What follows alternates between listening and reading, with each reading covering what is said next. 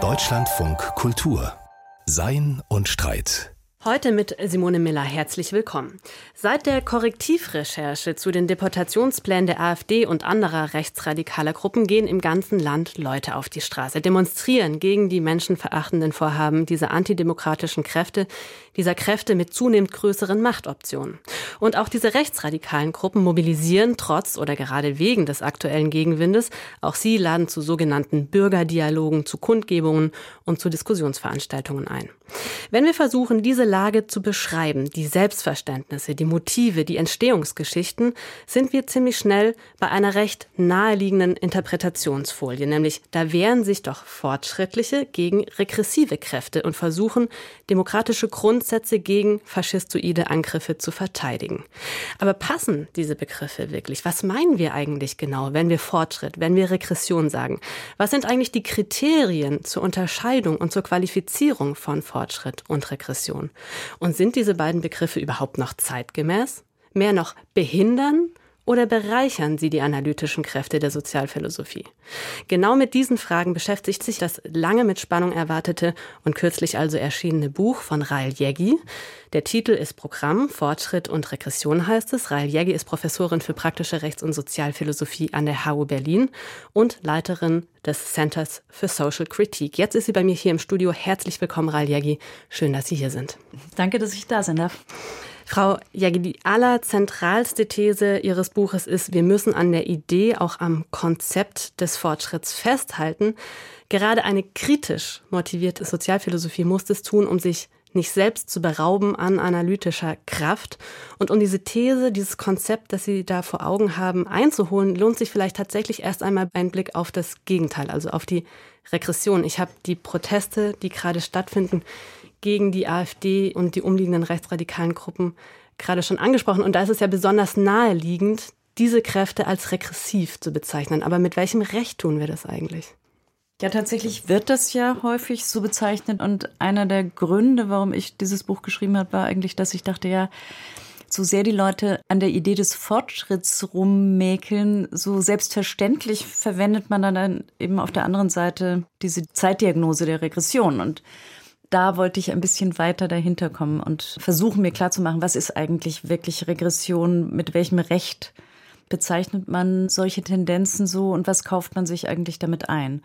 Weil Regression ja eben ein Begriff ist, der mehr als einfach nur einen Rückschritt im Auge hat, der auch eben vor allem mehr sagt als dass diese Tendenzen und Bewegungen gefährlich, moralisch verwerflich, böse und schlecht sind. Und wenn wir jetzt so auf die Bewegung zurückkommen, aus meiner Sicht, was rechtfertigt ist, tatsächlich das als regressiv aufzufassen. Ich verstehe ja Regression als so etwas wie eine unangemessene Krisenreaktion, einen blockierten Lern- und Erfahrungsprozess. Und ich glaube tatsächlich, dass man in Bezug auf die Mobilisierung, in Bezug auf die Forderungen, in Bezug auf die reaktiven Momente, die wir in diesen Bewegungen, aber auch nicht nur in deren Kern, sondern sozusagen auch gesamtgesellschaftlich feststellen können, dass es gerechtfertigt ist, von Regression zu sprechen, weil hier auf Krisen in einer nicht angemessenen Art und Weise reagiert wird oder eben regressiv reagiert wird.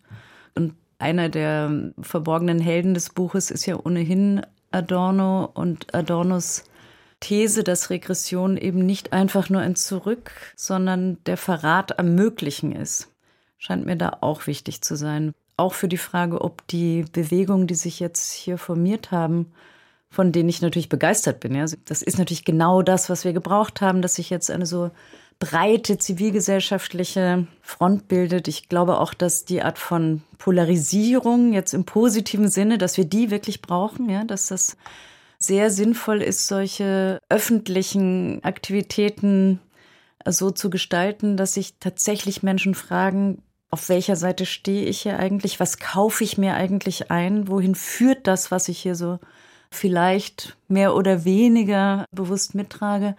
Also das alles halte ich für sehr wichtig. Ob das wirklich schon der Fortschritt ist, hängt aber daran, ob das eben nicht nur eine Abwehrbewegung gegen das so offenkundige ist. Also es ist ja nicht zufällig so, dass sich das jetzt alles entzündet hat an, ich glaube auch wirklich an der Vokabeldeportation. Ja? Also, dass es sozusagen so ist, in dem Moment, wo dann solche Begriffe ins Spiel kommen, da wird noch so die letzte Trägheit und Ruhe aus der schweigenden äh, Mitte, die sich vorher nicht öffentlich und dezidiert damit auseinandergesetzt hat, ausgetrieben. Und das ist ganz richtig so. Das ist richtig gut, dass das so passiert und dass das auch so funktioniert, ja, dass es so Grenzen gibt, die nicht überschritten werden dürfen. Und gleichzeitig ist es aber wichtig, sich klar zu machen, was eigentlich das Umfeld, auch zum Beispiel so eine Vorstellung wie die Deportation ist, dass da doch sehr viel bereitet worden ist von eben auch Politikerinnen, durchaus der bürgerlichen Mitte ja die Vorstellung, es gibt hier Bürger erster und zweiter Klasse, die Ausländerinnen, die an ihrem Vornamen schon zu erkennen sind als mit migrantischem Hintergrund, die müssen sich besonders bewähren, äh, damit sie auch weiter Deutsche bleiben können oder hier bleiben können. Oder Olaf Scholz auf dem Spiegeltitel, ja, jetzt in großem Maße abschieben. Alle diese Dinge tragen ja mit dazu bei, ja? also auch die strukturellen äh, Bedingungen für die demokratische Inklusion von anderen und all denen, die da sind, spielen ja da eine große Rolle, um hier das äh, Feld zu bereiten. Also insofern, ob die Bewegung eine wirklich durchgreifend fortschrittlich ist oder erstmal nur so ein Grenzen setzen, das wird sich erweisen und muss sich erweisen daran, ob daraus eben weitere Konsequenzen gezogen werden. Sie haben gesagt, Regression ist mit Adorno gesprochen der Verrat am Möglichen. Sie haben auch gesagt, Regression ist aus Ihrer Perspektive ein blockierter gesellschaftlicher Lern- und Erfahrungsprozess. Und vielleicht sollten wir das an diesem Beispiel noch ein bisschen näher verstehen. Also was genau ist da blockiert? Auf welche Dimension von Auseinandersetzung beziehen Sie sich da mit diesem Bild, mit dieser Idee? Vielleicht ist am wichtigsten voranzustellen, dass es sich bei Regressionsanalysen nicht um, also es soll nicht um eine Psychologisierung der Sache gehen. Ja? Es geht nicht darum zu sagen, dass alle diese Individuen in irgendeiner Art und Weise auf die Couch müssen. Auf die Couch müssen, ja. Also das mag sein, wie es ist, aber auf die Couch müssen ja viele und nicht nur die. Und natürlich ist es so, dass sich das auch in individuellen ja, Prozessen von ja, Projektion, Verdrängung, Verüberlagerung verschiedener Dinge. Also ist es nicht so, dass es sich nicht auch in den Individuen abspielt, aber zunächst mal geht es ja um eine gesellschaftliche Tendenz und um soziale Strukturen.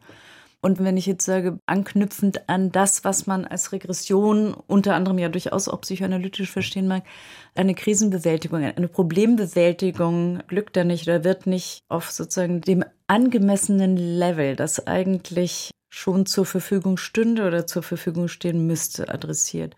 Dann kann man, glaube ich, gerade an dem ganzen Thema Migration, Flucht, Umgang damit, die Abwehrreaktion auf den Umstand sehen, dass moderne Gesellschaften Migrationsgesellschaften sind und dass das nicht etwas, was so dazukommt. Ja, wir sind erstmal so ein Club und dann wollen da ein paar rein und dann werden das zu viele, sondern dass man sich im globalen Maßstab die Verflechtung, Strukturen, Verantwortlichkeiten ganz anders vorstellen muss. Und dass im Grunde aber auch diese Vorstellung, ich will wieder Herr oder Frau im eigenen Haus sein. Das ist ja einer der Slogans, die sehr verbreitet sind.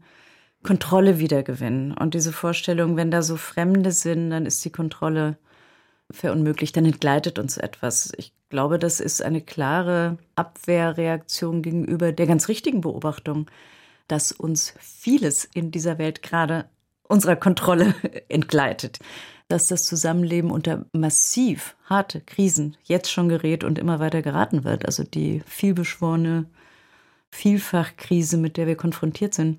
Aber auch die Krise der Demokratie im Sinne dessen, dass die demokratischen Institutionen nicht erst und nicht nur, weil sie unter Druck sind von Autoritären und Faschisten, sondern auch in sich so etwas wie eine sagen wir es vorsichtig, Entlebendigung erfahren haben oder es Entfremdungsprozesse in der Demokratie gibt, dass unter anderem unter dem Druck der Dynamik eines globalen Kapitalismus, der neoliberalen Prekarisierung der Lebensverhältnisse tatsächlich die Kontrolle, das Gefühl untergraben ist. Ich bin ist sozusagen Teil eines kollektiven Gestaltungsprozesses ist und sich in diesem Sinne auch als Autorin des eigenen Lebens und des sozialen Zusammenhangs, in dem man sich befindet, äh, überhaupt auffassen kann. Also ich glaube, das ist alles tatsächlich tiefgreifend, erschüttert, erzeugt ein Gefühl von Machtlosigkeit, die man dann eben mit Ressentiments begegnen äh, kann, die man dann eben mit so Verschiebungen auf die Gruppen, die das eigene bedrohen, reagiert. Und ich glaube, das ist schon eine interessante oder wichtige Frage, wie man sich dieses eigene eigentlich überhaupt hier vorzustellen hat. Und da gibt es, glaube ich, ganz klar regressive und weniger regressive Antworten. Und die Vorstellung, dass Regression Verrat ermöglichen ist, führt uns ja auch dahin zu sagen, das eigene ist eben nicht einfach da. Also sozusagen nicht in, in diesem Sinne des national, ethnisch etc., also diese, diese Form von Identitätsbildung, aber auch überhaupt, es ist nicht da, es wird gemacht. Also das soziale eigene sozusagen, es ist Resultat demokratischer Lebensformen und den entsprechenden Aushandlungsprozessen.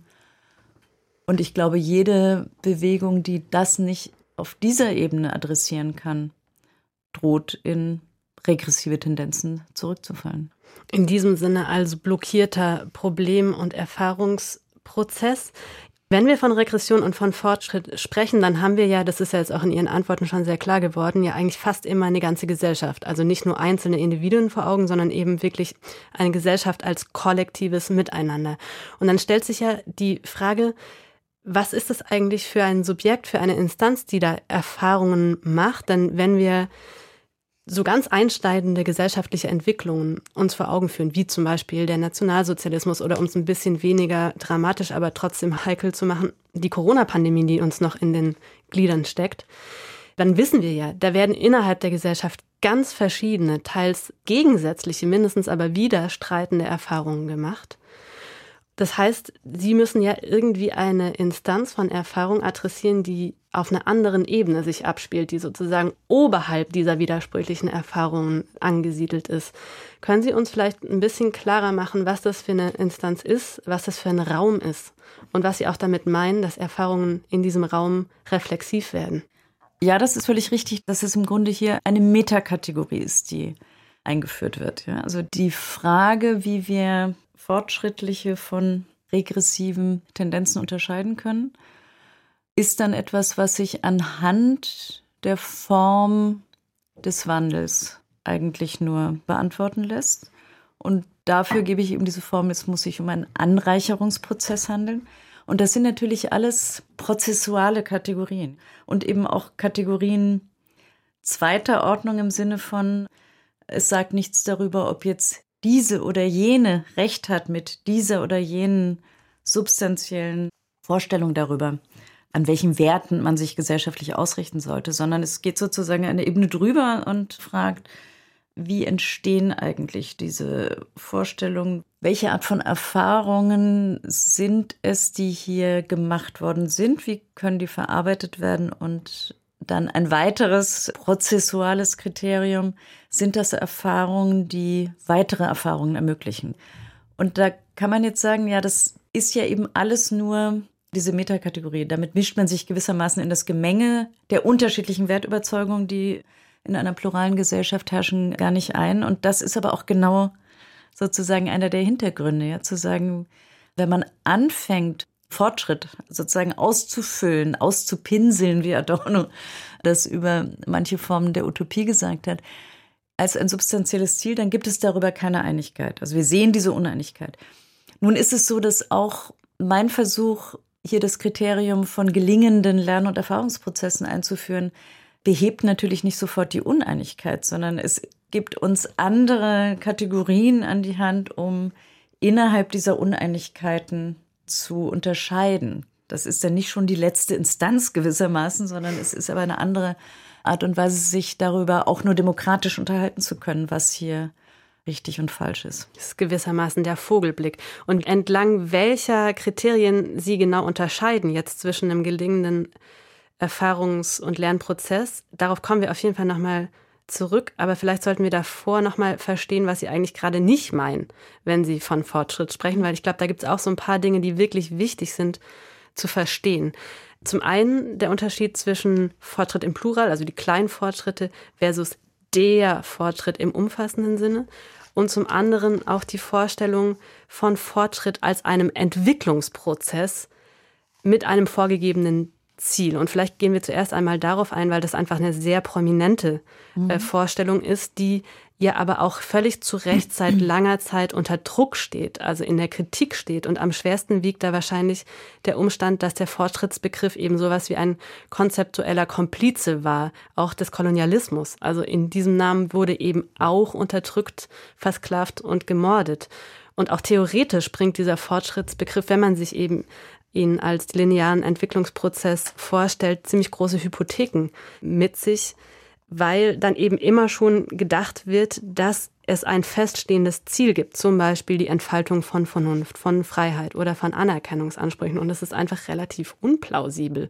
Will nur sagen, es gibt viele Philosophinnen und Philosophen inzwischen, die deshalb dafür argumentieren, den Fortschrittsbegriff ganz fallen zu lassen. Das halten sie aber für falsch. Warum? Ich halte es für falsch, weil ich glaube, dass wir wenn wir den Fortschrittsbegriff oder den, so wie er bei mir dann ja transformiert ist, ja, die Vorstellung von fortschrittlichen und eben nicht fortschrittlichen Prozessen aufgeben, dass wir dann wichtige Kriterien aus der Hand geben, um uns zu orientieren und auch um einzugreifen in die gesellschaftliche Entwicklung. Da geht es nicht darum zu sagen, ja, wir wüssten ja gar nicht, was gut und richtig ist, wenn wir nicht, wenn wir das nicht als Fortschritt bezeichnen, ja. Das will ich gar nicht sagen, weil natürlich kann man, also in unserem Eingangsbeispiel jetzt nochmal, also der Umstand, dass die Rede von Deportation, ja, dass die moralisch also abstoßend und verwerflich ist, ist, glaube ich, also ist natürlich umstritten, wie Sie ja richtig gesagt haben. Aber da kann man jetzt sagen, also darauf kann man sich relativ schnell einigen. Aber damit ist eben noch nicht so viel gesagt, wie wenn man es als regressive Tendenz beschreibt. Der Fortschritts- und Regressionsbegriff haben ja so eine analytische und normative Dimension. Also das beschreibt einen Prozess und bewertet ihn dabei gleichzeitig.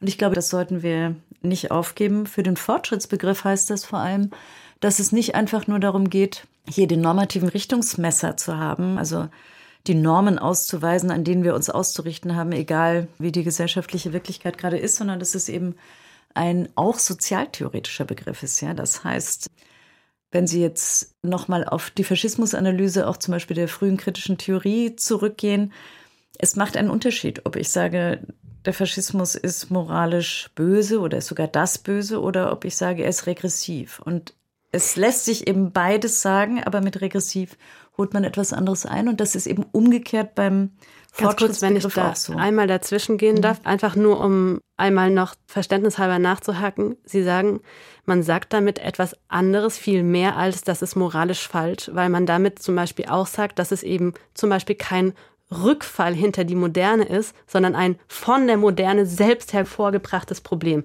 Auf diese Art von Unterschied sprechen Sie gerade an. Genau. Oder? Und das macht ja wirklich einen Riesenunterschied. Genau. Also. Das ist überhaupt auch das Entscheidende am Regressionsbegriff. Ja, die Regression des Faschismus, das ist ja nicht ein Rückgang zu einer, was weiß ich, agrarisch-feudalen Struktur, sondern es ist ja sozusagen mit modernsten industriellen Mitteln gewaltförmig erzeugte Volksgemeinschaft und ja auch mit modernsten industriellen Mitteln vollzogene Vernichtung. Gut, aber wir waren ja beim Fortschritt und warum man trotzdem daran festhält. Ja, ich glaube eben, dass Fortschritt ein Narrativ ist auf das, was wir als Gesellschaften, wo wir herkommen und wo wir hingehen oder hingehen können, in einer Weise zu gucken, die mit dem Anspruch auftritt, eine gewisse Form der Transformation und Entwicklung mit den ihr innewohnenden Potenzialen in den Blick zu nehmen.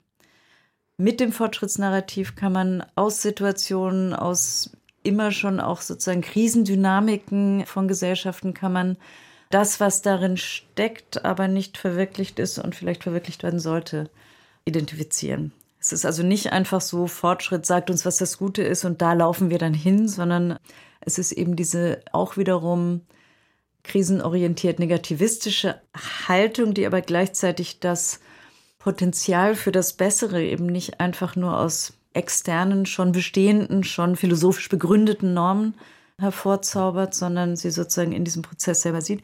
Und das gibt mir jetzt die Gelegenheit, auf Ihre Frage Warum eigentlich noch Fortschritt, wenn so etwas wie zum Beispiel die Entwicklungslogik des Fortschritts so sehr in Kritik geraten ist? Die ist zu Recht in Kritik geraten. Also diese Vorstellung, es gibt das eine Entwicklungsziel und manche Gesellschaften sind schon da, äh, die anderen sind noch, wie Chakrabarti sagt, im Warteraum der Geschichte. Das ist, glaube ich, eine Vorstellung, die sehr zu Recht in Kritik geraten ist. Die ganze Vorstellung von Stadien, die notwendig durchlaufen werden, die man damit noch verbindet. Aber auch diesen Determinismus, der sich manchmal daran hängt, wenn man dann die Vorstellung hat, äh, Fortschritt ist eben so etwas wie ja von der, von der Knospe zur Blüte. Das vollzieht sich gewissermaßen schon von selbst. Das sind ja Dinge, die beispielsweise Walter Benjamin früh schon kritisiert hat. Äh, also die Fortschrittshoffnung damals der Sozialdemokratie, die im Grunde irgendwie gedacht hat, da sind gesellschaftliche Entwicklungen am Gange, die können wir gewissermaßen betrachtend, also können wir darauf setzen, dass diese Prozesse ohnehin passieren. Das ist natürlich alles Quatsch. Diese Prozesse passieren nicht ohnehin. Da geht es um menschliches Handeln. Das ist übrigens auch bei Hegel so. Also Hegel der dann oft äh, so als Grundzeuge für dieses Entwicklungsmodell genommen wird, hat natürlich auch ein sehr klares Bewusstsein davon, dass sich natürliche Prozesse anders abspielen als gesellschaftlich-politische Prozesse. Ich glaube nun, dass es wichtig ist, dieses Entwicklungsmodell, was da drin steckt, einerseits zu kritisieren, also einerseits klarerweise zu sagen, das ist nicht nur, weil es Komplize von brutaler kolonialer Unterdrückung war, also die Vorstellung, dass man indem man diese Völker unterjocht und ihre Lebensformen zerstört, ihnen eigentlich zum Besseren hilft. Die sind eben noch nicht da, wo wir schon sind. Oder es gibt ja auch diese ganze Rhetorik, die im Grunde den Gesellschaften so etwas wie eine Kindheit und ein Erwachsenenalter äh, andichten möchte. Also all das ist natürlich fatal. Es ist aber dazu auch noch sozialtheoretisch, glaube ich, schlicht falsch und unterkomplex. Und insofern nehme ich mit meinem Fortschrittsbegriff, gerade wenn ich ihn an Prozesse, an Erfahrungsprozesse kopple, nehme ich einerseits den Gedanken auf, dass sich gesellschaftliche Transformationen sinnvoll beschreiben lassen. Also sinnvoll beschreiben lassen, auch in dem Sinne, dass man sagt, die Transformation von gesellschaftlichen Institutionen und sozialen Praktiken, die passiert mit einer gewissen Logik, auch wenn das eine brüchige Logik sein mag. Ein rationales Antwortgeschehen hat äh, einer meiner Kollegen das genannt das Antworten auf Probleme, die sich stellen und Krisen, die erfahren werden. Und man kann die Transformation von solchen sozialen Formationen durchaus so beschreiben, dass man sagt, ja, die werden, weil sie ihre Problemlösungskompetenzen verlieren, werden die ausgehöhlt, untergraben, die gehen auch an sich selbst zugrunde. Ja? Die gehen eben nicht einfach immer nur daran zugrunde, dass sie vor einer Situation stehen, derer sie nicht Herr werden, sondern die gehen an sich selbst zugrunde. Der Klimawandel ist, glaube ich, ein gutes Beispiel dafür. Das ist ein total wichtiger Punkt. Und wenn Sie den Klimawandel schon heranziehen als Beispiel, dann machen wir es doch direkt mal daran. Also super runtergebrochen haben Sie jetzt gerade erklärt, dass aus Ihrer Perspektive Fortschritt sich also überhaupt nicht als Geschehen vollzieht, das ausgerichtet ist auf ein Ziel hin steuernd, sondern gerade andersrum weg von einem Problem. Eine andere Weise, das zu sagen, ist, das Alte funktioniert nicht mehr, deswegen kommt das Neue. Und da sollten wir jetzt nochmal konkreter machen, mhm. um es besser mhm. zu verstehen. Sie mhm. haben gesagt, der Klimawandel ist mhm. also ein sehr gutes Beispiel. Inwiefern denn? Das ist ein gutes Beispiel für einen blockierten Lern- und Erfahrungsprozess. Das würden, glaube ich, auch sehr viele sagen. Da muss man ja immer nur darauf hinweisen, dass Viele der Zusammenhänge schon sehr, sehr lange bekannt waren ja Club of Rome Mitte der 70er. Es gab aber sogar ja auch schon soziale Bewegungen, die sich viel Gehör verschafft haben, die auf die ökologischen Probleme oder darauf, dass der technologische Fortschritt nicht einfach so ungehindert sich weiter vollziehen sollte, dass das zu massiven Gefährdungen des menschlichen Lebens auf der Erde, aber auch zu sozialen Verwerfung führt, also dass man da eine Art von Umdenken anstrengen sollte, das ist ja auch nicht so komplett neu. Also selbst sozusagen die Reaktion von schon, nehmen wir die Anti-AKW-Bewegung der späten 70er, frühen 80er Jahre, da ist, war das ja alles schon mal nicht in Bezug auf Klima, aber in Bezug auf sozusagen die Reflexion auf einen vernünftigen, rationalen Umgang mit den Möglichkeiten des technologischen Fortschrittes. Das war ja alles irgendwie schon da. Und es gibt sozusagen also nicht nur eine verspätete Reaktion, sondern eine ja bis heute völlig unzulängliche, viel, völlig unzulängliche blockierte Reaktion. Da kann man doch gut sagen, da hat doch irgendetwas an gesellschaftlichem Lernprozess nicht funktioniert. Und da sind auch, um den Erfahrungsbegriff, äh, der mir hier wichtig ist, klar zu machen, da sind bestimmte Erfahrungen nicht gemacht worden, konnten nicht gemacht werden. Da gibt es natürlich von strukturellen Blockaden, Machtverhältnissen, Interessen, die da drin stecken, bis zu äh, noch ganz anderen und tiefergreifenden Dingen gibt es da Gründe dafür. Und ich habe jetzt deshalb gesagt, das ist ein gutes Beispiel dafür, weil der Klimawandel, nun ist der Klimawandel selber schon menschengemacht, aber selbst wenn er das nicht wäre, also selbst nehmen wir mal an, es würde sich einfach nur um eine katastrophale Veränderung der Umwelt handeln, mit der Gesellschaften konfrontiert werden, dann ist das, woran ich Fortschritt oder Regression festmachen würde, gar nicht die Frage, kann man dem jetzt trotzen, ja? Schafft man das, wenn man sowas nimmt wie eine Hungersnot? Eine noch nicht selbstgemachte Hungersnot, sondern Hungersnot, weil es eben lange nicht geregnet hat in der agrarischen Gesellschaft. Ja? Dann ist die Frage Fortschritt oder Rückschritt stellt sich noch gar nicht auf der Ebene der einfachen Problembewältigung sozusagen. Ja, schaffen wir das irgendwie jetzt doch die Menschen zu ernähren, sondern die stellt sich auf der zweiten Ebene, nämlich welche gesellschaftlichen Ressourcen, welche Institutionen, welche Praktiken haben wir, um mit solchen Krisen umzugehen. Ja, da spielen dann Ideen darüber, was sich hier gerade abspielt, also wie die auch die natürlichen Verhältnisse beschaffen sind, eine Rolle. Da spielen alle möglichen Fragen, wie man überhaupt Dinge gestalten kann, erfinden kann, etc. eine Rolle. Da spielt aber eben auch eine Rolle, wie man auf die Blockaden reagieren kann, ob man sozusagen sehen kann. Ja, wenn es klar ist, dass es zum Beispiel Machtinteressen einer massiv auf Autoindustrie bauenden Wirtschaft sind, die verhindern, dass zu einem angemessenen Zeitpunkt auch nur die Frage des Verkehrs in den Städten und des hier für viele doch auch todbringenden Verkehrs in den Städten, abgesehen von den ökologischen Folgen, überhaupt nur thematisiert werden kann. Also das sind ja sozusagen sehr handgreifliche Erfahrungsblockaden, die in dem Fall sogar noch ein bisschen leichter aufzuspüren sind, weil sie so handgreiflich auch von Menschen gemacht werden. Also da werden gewissermaßen Stolpersteine in den Weg gestellt. Aber es gibt ja auch andere, die diffuser verfasst sind, ja, also wo sich Dynamiken anders und erstmal gar nicht so handgreiflich zeigen. Jedenfalls Fortschritt bedeutet eben Erfahrungen überhaupt machen, verarbeiten, reflexiv verarbeiten können, ja, also aus einer Erfahrung, die man macht, hinterher auch die Möglichkeit zu gewinnen, mit weiteren Problemen und Krisen, die auftreten, anders und besser umzugehen, aber auch sich die Möglichkeit zu eröffnen, mit Nebenfolgen der Problemlösung, die wir eingegangen sind, auf diese reflektieren zu können und so weiter. Das gehört dann eben alles dazu. Ich glaube, all das kann man mit gutem Gewissen sagen, ist im Fall des Klimawandels wieder und wieder nicht passiert. Ja, man könnte ja eventuell, Frage jetzt an Sie natürlich, so weit gehen zu sagen, die Klimakatastrophe ist ein Produkt unserer kapitalistischen, wachstumsbasierten Lebensform und ist einer der existenziellen Selbstwidersprüche dieser Lebensform und theoretische wie politische Ansätze, die diese Selbstwidersprüche unserer Lebensform eben gerade nicht adressieren, können gerade auch nicht fortschrittlich sein mhm. in ihrem Sinne. Mhm. Mhm. Ja. Eine der Blockaden ist es, dass nicht genau auf die Ebene, die Sie gerade angesprochen haben, nämlich zur Frage, ob es eben tatsächlich sowas wie ein Widerspruch, ein existenzieller Selbstwiderspruch ist, dass man mit der Strategie, dass man Kosten jeder Art externalisiert, wie mein Kollege Stefan Lessenich es beschrieben hat, für unsere Gesellschaften nicht unbegrenzt weitermachen kann. Es gibt noch einen anderen Punkt, den Sie gerade nicht meinen, wenn Sie von Fortschritt sprechen, auf den wir auch noch zu sprechen kommen sollten, um es zu verstehen. Und zwar der Unterschied zwischen den kleinen Fortschritten im Plural und dem großen, umfassenden Fortschritten. Wenn ich es richtig sehe, dann sind zum Beispiel solche Dinge wie das Aufkommen der Antibabypille oder die KI-Entwicklung oder auch die Einführung der Ehe für alle kleine Fortschritte, teilweise auch streitbare Fortschritte, siehe KI-Entwicklung, aber eben gerade nicht der Fortschritt, den Sie interessant finden, nämlich den Fortschritt im Singular. Was zeichnet jetzt den Fortschritt aus gegenüber den kleinen Fortschritten? Na, der Trick, wenn man es so nennen will, in meinem Buch ist eigentlich genau der. Dass es lokale kleine Fortschritte gibt, wird ja wenig geleugnet. Ja? Also von der Erfindung des ja, Antibabypille, Antibiotikum etc. bis zu den Liberalisierungserfolgen, Ehe für alle etc. Da gibt es ja vieles, worüber sich einige einig sind.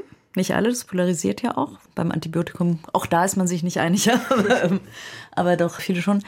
Aber wie dem auch sei, sehr viele würden sagen, ja klar, lokale Fortschritte oder solche sektorialen Fortschritte, das gibt es, aber ähm, wir haben eigentlich nicht die Kriterien an der Hand, um diese wiederum als Teil eines Fortschritts im Großen, so wie das mal eben zu den Hochzeiten der Fortschrittseuphorie der Fall war. Da hat man ja tatsächlich gedacht, es ist eine umfassende Bewegung, die alle gesellschaftlichen Bereiche ergreift und die als solche fortschrittlich ist. Und nun ist die Reaktion vieler derer, die die Fortschrittskritik mitmachen, ist ja die zu sagen, ja, okay, natürlich wollen wir sagen, dass die Ehe für alle oder entsprechende Fortschritte in den Geschlechterverhältnissen oder so, dass das ein Fortschritt ist. Ja, so das ist ja so, dann so eine der Debatten. Naja, wenn du den Fortschrittsbegriff aufgibst, mit welchem Recht kannst du dann noch sagen, dass es gut ist, dass heute queere Menschen nicht mehr ins Gefängnis kommen? Äh, und natürlich will dann jeder sagen, natürlich möchte ich das sagen können. Und ich will auch nicht nur sagen, dass das Ausdruck von veränderten Machtverhältnissen ist, aber sich nichts darüber sagen lässt, dass wir das auch gut finden. Klarerweise finden, also in der Gruppe, die das gut findet. Ja, wir finden das gut und das, das sind dann äh, lokale Fortschritte, aber man kann eben über das Übergreifende nichts sagen. Und ich glaube eben, dass das zu wenig ist. Wenn man sich damit abhängig macht von ja, letztlich einem relativistischen, der Setzung eines bestimmten Kontextes, weil was man dann immer nur sagen kann, ist, naja, innerhalb der westlichen Moderne und bestimmter Vorstellungen von, äh, sagen wir, Autonomie, Freiheit und Glück, die wir teilen, ist dann das ein Fortschritt. Und außerhalb dieses Kontextes eben nicht. Und außerhalb des Kontextes eben nicht. Und den Kontext selber können wir nicht begründen. Ja, wir können eigentlich nichts dafür sagen. Also übergreifend heißt ja in dem Sinne, wir können nicht begründen, warum dieser Kontext, in dem sich alle diese Entwicklungen als Fortschritt darstellen, eben ein solcher ist. Und das scheint mir zu wenig. Und der Trick besteht im Grunde darin, und da mögen Sie jetzt sagen, das ist eben auch nur ein Trick, zu sagen, das Problem der Fortschrittsbegriffe, die wir hier haben, ist, dass sie zu substanziell sind, ja? dass sie sozusagen auf bestimmte substanzielle Werte und deren Verwirklichung gehen und sich diese dann eben auch noch so vorstellen wie das Ziel, wie so die Trophäe am Ende eines Weges, das steht dann da, das kennt man schon. Also man weiß schon genau, was es ist und man geht eben dahin und irgendwann wird man es erreicht haben. Wie zum Beispiel, einfach nur um es greifbar zu machen, die liberale Demokratie. Zum Beispiel. Ja. Und dann kriegt man natürlich auch keinen unumstrittenen, übergreifenden Fortschritt, wenn man sich diesen auch wiederum substanziell vorstellt. Oder dann wird das eben in den Streit der nicht nur philosophischen Positionen eingehen.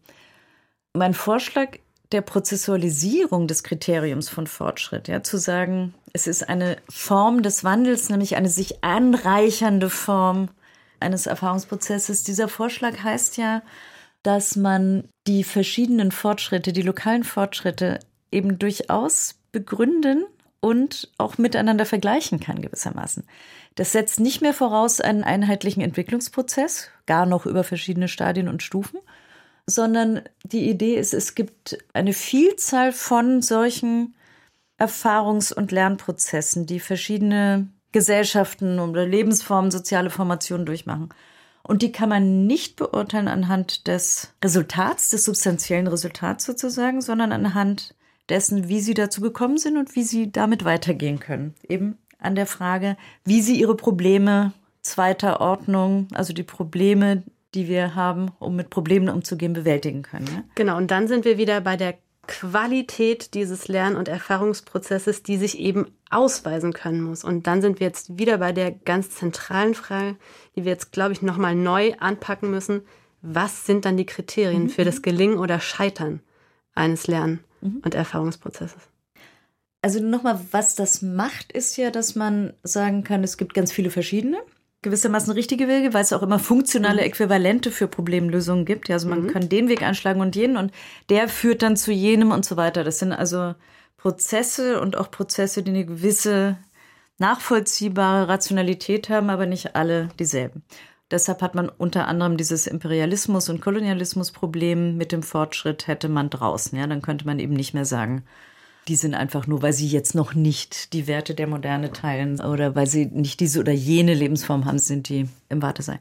Also das heißt, die Kriterien verbergen sich jetzt im Prozess und dieser Vorstellung der Anreicherung. Anreicherung heißt nicht einfach immer nur mehr Erfahrungen machen, sondern heißt tatsächlich sowas wie die Ausdifferenzierung eines Reflexionsniveaus. Also Wenn Regression sowas wie eine Krise der Krisenbewältigung ist, dann ist umgekehrt der Anreicherungsprozess ein Prozess, in dem nicht einfach die alten Erfahrungen widerlegt sind oder ausgeschlossen und vernichtet gewissermaßen, sondern in dem sozusagen mit Reflexion auf Nebenfolgen und Verluste. Das ist ja ein weiteres Problem mit dem Fortschrittsbegriff, dass man denkt, es geht immer so, ja, so straight voran und dass es da auch Verluste geben mag und dass es auch Ambivalenzen geben mag, geht dann immer verloren. Ein Erfahrungsprozess ist einer, der gewissermaßen offen genug und auch durchlässig genug ist, um das Hin und Her von Ambivalenzen, Verlusten, Problemlösungen, gescheiterten Problemlösungen trotzdem so zu verarbeiten, dass dabei ein reichhaltigeres Reflexionsniveau entsteht.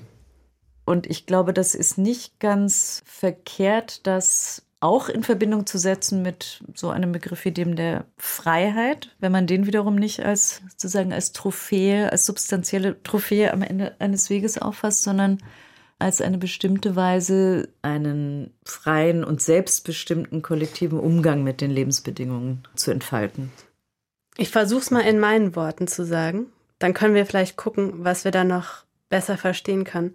Also ich frage mich, ist so ein Lernprozess letztendlich die Vertiefung der Fähigkeit zur Selbstbestimmung? Also man versteht etwas über sich selbst, auch über die Begrenztheiten, vielleicht die Defizite der eigenen Probleminterpretation man versteht etwas über das eigene Verheddertsein in diesem Problemkomplex. Man verändert in diesem Verstehens- und Erfahrungsprozess sein eigenes Wesen und kann deswegen auf einmal diesem Problemkomplex ganz anders gegenübertreten und es eben auf neue und dann wahrscheinlich auch hoffentlich nachhaltige Weise in den Griff kriegen. Wenn man das so beschreibt, dann funktioniert das sozusagen sowohl als individueller Ebene als auch auf kollektiver Ebene als ein Prozess, in dem sich eben sowohl das Selbstverständnis vertieft als auch die Selbstbestimmungsfähigkeit. Habe ich das so richtig verstanden? Komplett, ja. Also ich glaube, es ist tatsächlich eine andere Weise, das auszudrücken, was ich hier äh, vor Augen habe. Ich habe überhaupt kein Problem damit, so etwas wie kollektive Selbstbestimmung, Freiheit, Emanzipation, ja, das sind ja so Nachbarbegriff hier, das dafür einzusetzen. Es ist eine andere Weise, darauf zu gucken. Also wenn ich gelingende Erfahrungsprozesse eigentlich immer eher negativ bestimme, immer sagen, ja, das ist, wenn es keine Erfahrungsblockaden gibt, dann kann man immer sagen, ja, aber was hast du denn positiv davor? Ich glaube, der Grund, warum ich das so mache, warum ich es eher vom Negativen, vom Blockiertsein her bestimmen möchte, Weshalb eben auch Fortschritt und Regression nicht einfach nur ein additiver Titel ist, gewissermaßen, weil man eben den Fortschritt über die Analyse der Regression überhaupt nur äh, zu fassen kriegt, glaube ich. Also wenn ich das so negativ mache, dann liegt das daran, dass ich zwar, glaube ich, vollkommen mit Ihnen übereinstimme in der Betonung der Selbstbestimmung und der kollektiven Selbstbestimmung und natürlich auch der Vorstellung, dass man Selbstbestimmung in mancher Hinsicht nur mittels kollektiver Anteil an der kollektiven Selbstbestimmung haben wird, weil es da ja um die Gestaltung auch der gemeinsamen und unausweichlich gemeinsamen Lebensbedingungen geht. Ich bin orientiert daran, dass Menschen können und müssen sich selbst bestimmen. Ja, die menschliche Lebensform ist dadurch ausgezeichnet, dass sie eben nicht von irgendwo anders herkommt. Ja, die ist einfach nicht in diesem Sinne natürlich gegeben. Sie ist nicht von, also wenn wir nicht daran glauben, dass irgendeine sonstige höhere Macht äh, sie uns einrichtet, dann ist das sozusagen ein Faktum, nicht das Faktum der menschlichen Vernunft, sondern das Faktum der menschlichen Selbstbestimmung und dann eben aber auch Kooperationsnotwendigkeit. Aber was mich treibt zu diesem vom Negativen her kommenden Blick ist, dass das zweite Faktum hier ist, die Selbstbestimmung stößt auf alle möglichen Arten von nicht nur individuellen, sondern strukturellen Blockaden. Menschen schaffen sich eine Welt, die gleichzeitig dann doch nicht äh, die eigene ist, als solche nicht erfahren werden kann. Und es geht also darum zu verstehen, was hier die Blockaden sind. Das ist der eine Punkt. Der andere Punkt ist die Frage des sozialen Wandels nochmal so aufzunehmen. Und das ist eigentlich eine Sache, die mir in dem Buch wichtig ist. Zu sagen, Fortschritt ist ein Modus sozialen Wandels. Und dann müssen wir uns auch angucken, wie passiert eigentlich sozialer Wandel. Und da ist ja meine Formel, die zu sagen, Fortschritt ist Wandel im Wandel, also eine bestimmte Art und Weise mit Veränderungen, die dynamisch in Gesellschaften sowieso passieren. Also ich gehe davon aus, ja, Gesellschaften sind dynamisch durch Krisen auch in bestimmte Dynamik gebrachte Gebilde.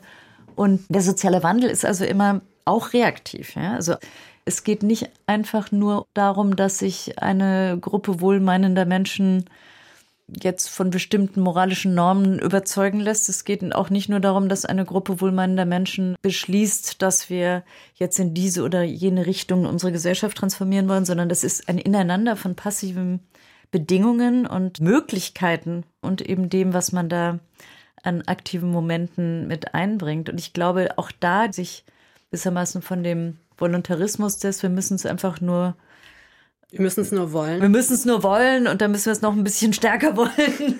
Dann, und dann noch mutig sein, ja, und dann äh, kriegen wir das schon hin, äh, sondern auch die eigenen emanzipatorischen, progressiven Interventionen und Bewegungen sozusagen in diese Gesamtdynamik von Veränderung einzurechnen, ja, also sozusagen das auch wahrzunehmen, wie sich so bestimmte Dinge, Sie hatten jetzt vorhin angesprochen, die Antibabypille, die ein Fortschritt ist, ein lokaler, aber man kann sich ja auch angucken, wie tatsächlich solche zum Teil, naja, ganz materiellen Rahmenbedingungen auf einmal Bedingungen für dann auch soziale, politische, moralische Fortschritte schaffen, an die man gar nicht hätte denken können, wenn es nicht eben auch, also das ist das, was ich so die materialistische Dimension dieser Betrachtung nenne. Im Buch habe ich das Beispiel der Schreibmaschine, die zu einem bestimmten Zeitpunkt für Frauen ein Leben außerhalb der Familie, aber auch außerhalb des Dienstbotenverhältnisses ermöglicht hat. Also diese Kultur der weiblichen Angestellten die es tatsächlich ohne auch wiederum die Veränderungen in der Art und Weise, wie im Büro gearbeitet wird, überhaupt nicht hätte geben können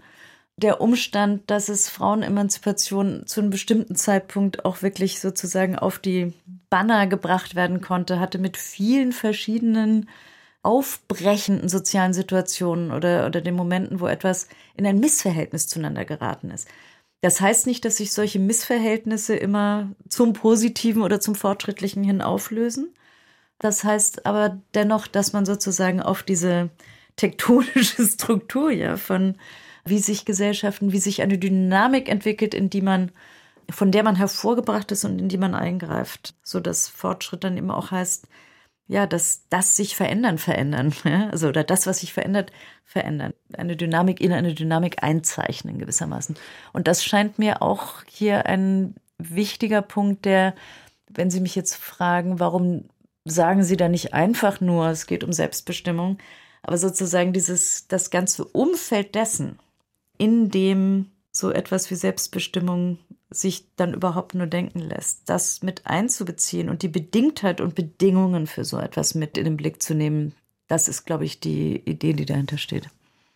Die Verkettetheit von zum Beispiel wissenschaftlich-technologischen Entwicklungen, die wiederum wirken auf soziale Praktiken, die sich verändern, die wiederum verändern womöglich auch Normen und Werte. Das ist, glaube ich, sehr deutlich geworden jetzt. Wir haben zu Beginn gesprochen über die AfD, die umliegenden rechtsradikalen Kräfte über regressive Kräfte, über die Situation der Regression. Wir wollen jetzt am Schluss natürlich auch noch auf die fortschrittlichen Kräfte und die Möglichkeit des Fortschritts in der Gegenwart zu sprechen kommen. Und da stehen wir natürlich vor einem ziemlich großen Problem. Denn wenn wir, wie wir es vorher schon gesagt haben, immer schon bis zum Hals in Krisen stecken, in verschachtelten Krisen sogar, dann lässt sich natürlich von hier aus relativ schwer sagen, ob wir produktive in ihrem Sinne fortschrittliche Lösungen finden werden, um mit diesen Krisen umzugehen. Daher die Frage, lässt sich Fortschritt eigentlich immer nur im Rückspiegel, also im Rückblick erkennen? Und was machen wir dann mit unserem großen Bedürfnis, uns ja trotzdem im Wuselbild dieser Gegenwart orientieren zu wollen? Einerseits ja. Ob es sich wirklich um Fortschritt, um einen fortschrittlichen Prozess gehandelt hat, kann man in gewisser Weise erst rückblickend feststellen. Andererseits ist der Rückblick ja immer. Also man guckt ja immer gleichzeitig zurück und nach vorne. Ja, man sieht ja sozusagen, ist das jetzt eine angemessene, eine irgendwie erfolgversprechende Weise mit dem, wovon wir hier weggetrieben werden, also die Lösung von Problemen, von Krisen umzugehen. Und natürlich gibt es auch immer, ich will ja gar nichts gegen eine, also dass man getrieben ist von, aber eben nicht ausgemalten und auch nicht ausmalbaren Bildern einer, einer Richtung, auf die es hingehen soll. Das lässt sich ja gar nicht bestreiten. Das muss man auch gar nicht bestreiten. Da geht es tatsächlich eher um so etwas wie, ja, im Gehen entsteht der Weg. Und ja, also sozusagen die Idee, dass man in dem Versuch, der Krisenbewältigung Wege findet, die man in der Art und Weise nicht hatte vorhersehen und einfach nur so linear straight hätte planen können, sondern die sich unter anderem deshalb im Gehen und im Prozess des Fortschritts ergeben, weil sich Probleme unterschiedlich konkretisieren und auch Lösungen unterschiedlich konkretisieren. Ich kann natürlich immer sagen, na ja, aber es geht doch um Freiheit, um Gleichheit, um Selbstbestimmung. Aber was das genau bedeutet, also dem sozusagen einen anderen Gehalt zu geben als den sehr blass abstrakten und dem dann umgekehrt auch einen anderen Charakter zu geben als so das bloße Sollen. Dazu, glaube ich, muss es dieses sich schrittweise konkretisieren des Besseren auf dem Weg eines solchen Erfahrungsprozesses geben. Herzlichen Dank, Ral Jägig, für das spannende Gespräch. Ja, herzlichen Dank, Simone Miller. Das war wirklich ein sehr schönes, sehr spannendes Gespräch auch für mich.